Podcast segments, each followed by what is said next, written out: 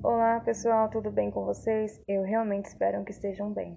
Eu me chamo Fernanda, sou acadêmica em Tecnologia da Educação pela UFMT, Universidade Federal de Mato Grosso.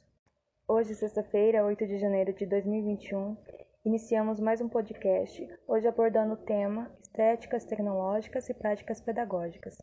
Iniciamos então falando sobre cultura. Cultura é um termo dado não somente ao processo de cultivar a terra, pelo contrário, ele vai muito além disso. Usamos o termo cultura para analisar a sociedade humana de acordo com sua produção cultural, seus hábitos, suas crenças religiosas, manifestações sociais e artísticas.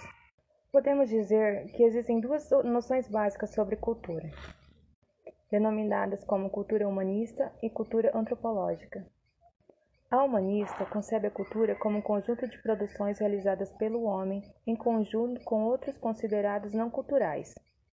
A ideia humanista utiliza o termo cultura no sentido em que o valor está no mérito intelectual e artístico, ao qual é atribuído ao indivíduo ou à sociedade. Nessa visão, podemos dar um exemplo bem simples. A música clássica faz parte das altas rodas da sociedade, portanto, da alta cultura. Em contrapartida, temos o funk, que pertence à cultura do povo, portanto, da baixa cultura. Bem, mas isso são apenas exemplos, não são baseados em, pe em pesquisas, apenas em opiniões. Já para os antropólogos, a cultura se refere aos acontecimentos da vida humana em uma sociedade, a herança social posta pela história e a qualquer coisa que venha a ser adicionada a ela.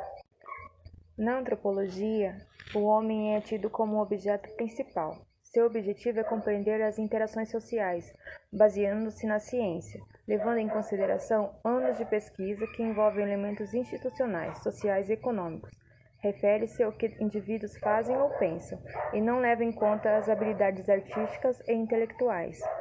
Na antropologia é levada em conta as crenças, a arte, a moral, as leis, os costumes e qualquer outras capacidades e hábitos adquiridos pelo homem também compreendida como cultura a religião, as práticas culinárias, os hábitos estéticos, o direito e tudo mais que poder ser observado como uma organização dentro de uma sociedade.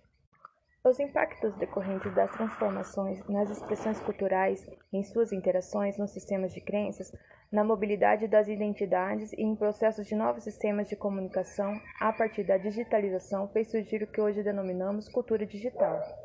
Essa nova cultura, fundamentalmente, atravessa pela vida computadorizada. Foi sedimentada por meio da difusão da cibernética, da teoria da informação, da teoria dos sistemas gerais, da biologia molecular, da inteligência artificial e do estruturalismo, o que mudou significativamente a forma que vivemos através da digitalização.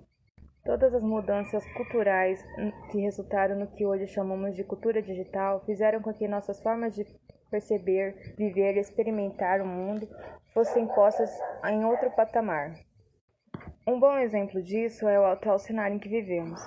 Com a pandemia imposta pelo Covid, fomos obrigados a mudar consideravelmente nossos hábitos e buscar novas formas para dar continuidade nas nossas questões ligadas ao aprender e ao ensinar. A cultura digital compreende várias partes do conhecimento. As TICs são as tecnologias da informação e comunicação. São como um braço digital numa dimensão que afeta, potencializa e transforma o nosso cotidiano.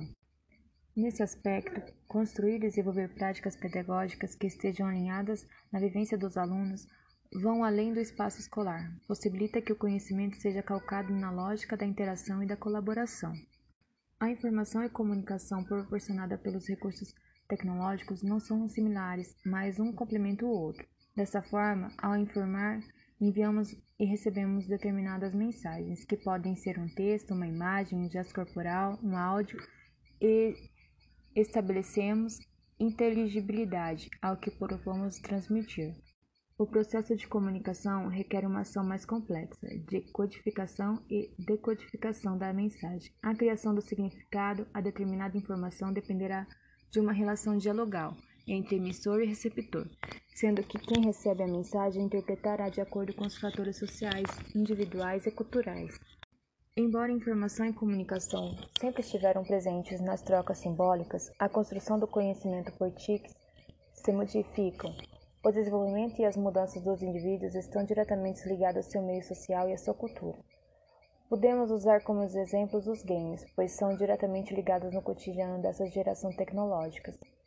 As diversas possibilidades que os meios tecnológicos nos propõem para dar continuidade ao ensino, além dos muros da escola, usando como ferramenta as mídias digitais, deve ser levada em conta a realidade social e cultural particulares de cada escola, respeitando suas limitações.